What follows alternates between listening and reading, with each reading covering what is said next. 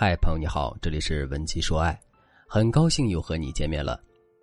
如果你在感情中遇到了情感问题，你可以添加老师的微信文姬零五五，文姬的全拼零五五，主动找到我们，我们这边专业的导师团队会为你制定最科学的解决方案，帮你解决所有的情感问题。当爱情变得无聊时，你是选择继续还是分手呢？请带着这个问题继续往下听。最近，我的学员甜甜就陷于这样的困惑中。上个月，甜甜和闺蜜去了一趟甘肃旅行，在旅途中，甜甜隐约的感觉到男友对她的态度产生了变化。比如说，她上午给男友发的微信，男友看到了却没有回复，一直等到晚上才回了一句晚安。在她旅行期间，男友没有主动给她打过一个电话，发朋友圈的频率却很高，基本上天天都在发。还是那种和兄弟聚会打游戏很开心的朋友圈。再比如，她在旅途中被小偷偷了手机，她借闺蜜的手机哭着给她打电话，她却凶甜甜说：“你是一个二十六岁的成熟女性了，能不能别像个十六岁的女生一样没脑子呀？”男友对她的冷一直延续到她来找我做咨询，甜甜还说：“一开始我还会主动的去找原因，反思自己是不是哪里做的不好。”我也吵过，也闹过，主动的找他沟通过，但是现在我也好累，不知道是否该继续下去。甜甜的男友为什么会这样呢？我来给大家解释一下。从情感角度出发，我们可以把亲密关系的进程分为运轮期、幻灭期、反思期和稳定期四个阶段。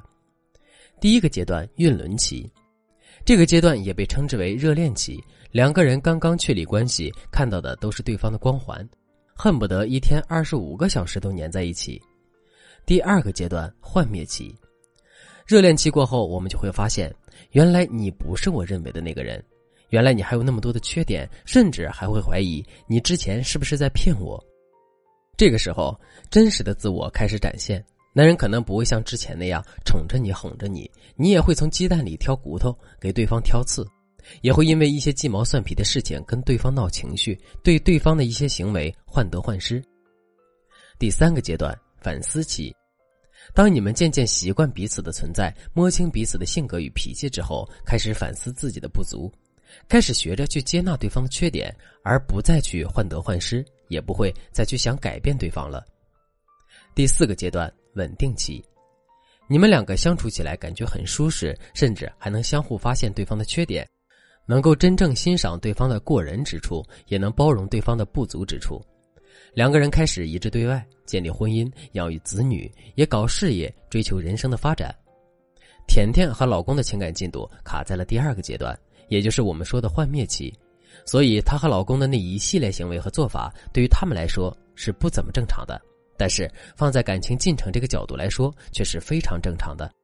显而易见的，如果甜甜继续走下去，爱情将会迎来曙光，和伴侣重新点燃激情，建立更亲密的链接；如果他就此放弃，就只能任一根根微不足道的稻草压垮这段感情，最后分道扬镳。但是呢，坚持是一件很难的事情，因为大部分人都不知道如何正确去坚持。今天老师就从心理学的底层逻辑来和大家谈一谈，如何和男朋友回到很甜蜜的状态。第一个技巧是食色性也。我在知乎上看到这么一个梗，你知道女朋友和女性朋友之间差了什么吗？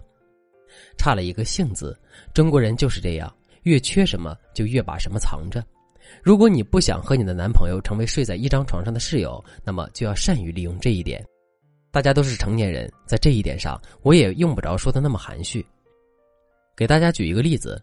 你可以悄悄的开一间情趣酒店，然后给男朋友发消息，说自己的衣服被打湿了，让他送衣服过来。然后自己在房间里喷上点香水，化好妆，穿上情趣睡衣。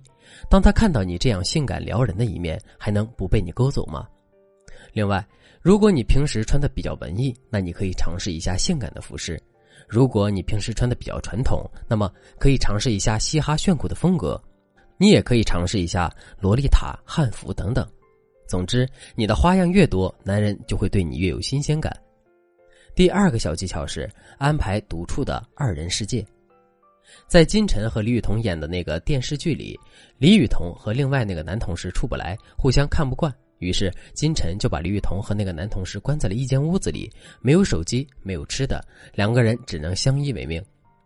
结果关了一个晚上，两个人就老实了，不嫌弃对方了，还能好好说话，谈谈人生的大道理了。如果你们的感情确实已经到了很厌烦对方的地步了，不妨学学金晨，设计一个把自己和对方关在一个屋子一晚上的戏码，不带手机的那种哦。当然了，你还可以偷偷安排一场旅行，比如海边、山里、峡谷等远离都市的地方，谁都不会拒绝接受美好事物的洗礼。而且在享受美好时，陪在他身边的是你，在陌生的环境中，只有你陪在他身边。当然。在这种放松且陌生的环境中，你们才能更轻易的沟通感情中出现的问题，毫无顾忌的谈谈心，也可以顺便给感情升下温度。当然了，这只是第一步。如果你想和你的男友顺利度过反思期，再顺利过渡到稳定期，我建议你添加老师的微信文姬零五五，文姬的全拼零五五，让老师为你的爱情保驾护航。好了，今天的课程到这里就结束了。我们下节课再见，文姬说爱，迷茫情场，你的得力军师。